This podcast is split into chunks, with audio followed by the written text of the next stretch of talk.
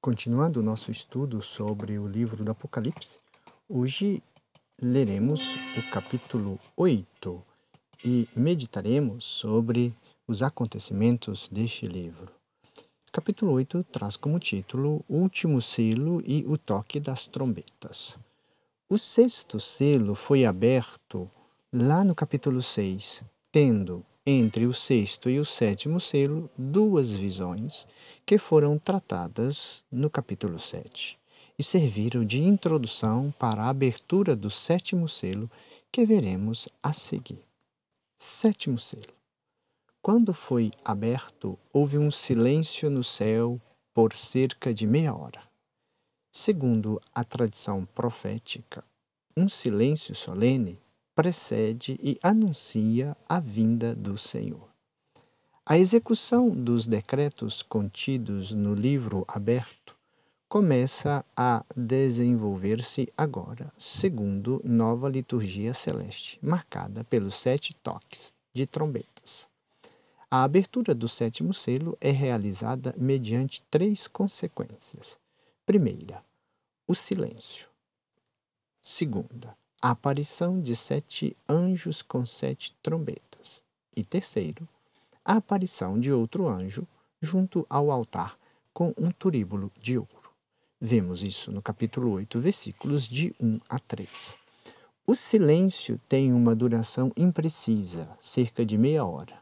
Não é visto como um repouso, mas como uma antecipação, uma espera atenta do que vai acontecer. Os sete anjos que estão diante de Deus podem significar sete anjos da alta hierarquia celeste, talvez identificados com os sete espíritos citados em Apocalipse 1:4 e em Apocalipse 5:6. E com os sete eh, anjos, nós temos sete lâmpadas de fogo em Apocalipse 4:5. Os sete anjos deram-lhes é, deram aos sete anjos, deram-lhe sete trombetas. O toque de uma trombeta era tradicionalmente utilizado para descrever uma teofania com, como em Êxodo 19 e na literatura cristã primitiva é frequentemente associado aos fins dos tempos, como citado em Mateus 24, 31 e também em 1 Tessalonicense 4,16. O anjo junto ao altar é o altar dos perfumes, citados em, citado em Êxodo 30 e também em 1 Reis, capítulo 6, versículos 20 e 21. O turíbulo de ouro servia para transportar as brasas acesas do altar dos holocaustos para o altar dos perfumes, na liturgia, no Sábado Santo, ou seja, na vigília pascal, após aceso e abençoado o fogo novo, coloca-se brasas no turíbulo, que são utilizadas depois para incensar o sírio pascal e o livro de onde se proclama solenemente a Páscoa. Deram-lhe grande quantidade de incenso para oferecer com as orações dos santos. A oração dos santos nos recorda aqui o pedido de vingança das almas que estavam debaixo do altar, citados em Apocalipse 6, 9 e 10. E o gesto de tirar o fogo do altar sobre a terra, no versículo 5, vem recordar a resposta dada às almas em Apocalipse 6, 11. Porém, ao invés de fazê-las esperar a visão, sugere, sugere a ideia de uma reação divina diante do pedido feito. Podemos conferir algo semelhante em Ezequiel 10. Segue-se o toque das quatro primeiras trombetas. As sete trombe trombetas preanunciam o castigo ou a salvação eterna. A série de visões associadas às sete trombetas referem-se aos acontecimentos dos últimos dias, mas aqui são direcionadas ao cosmo, o céu, a terra, as águas.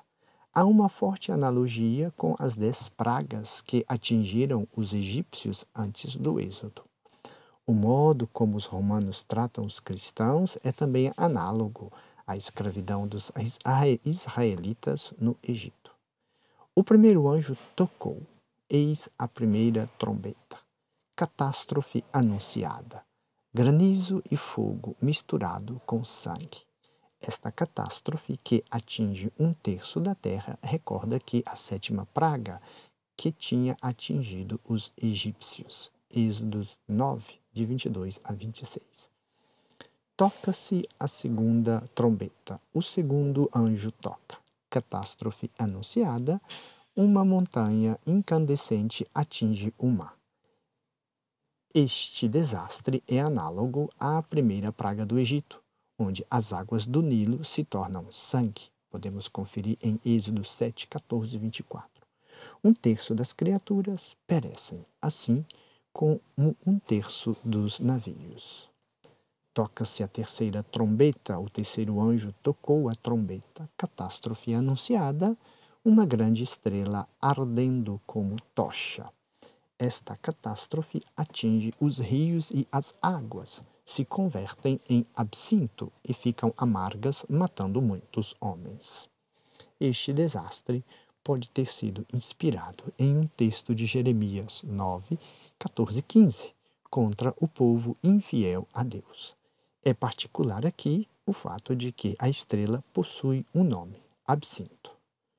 Quarto anjo toca a quarta trombeta. Catástrofe anunciada: um terço do Sol, um terço da Lua e um terço das estrelas foram atingidos. Esta catástrofe pode ter sido inspirada na nona praga do Egito, como vemos em Êxodo 10, 21, 23. Mas, considerando as imagens e a linguagem, o texto tem mais afinidade é com o profeta Amós, capítulo 8, versículo 9. O dia e a noite ofuscaram-se, reduzindo um terço de sua tonalidade. Antes de iniciar o toque da outra trombeta, das outras trombetas, há uma imagem de uma águia e três ais. O, as quatro primeiras trombetas dirigiam-se contra o cosmo, enquanto que as três últimas se dirigem mais diretamente contra a humanidade. A quinta e a sexta trombeta serão tocadas no capítulo precedente, e, enquanto que a última trombeta será fará com a conclusão lá no capítulo 11 do livro do Apocalipse, que veremos nos próximos dias.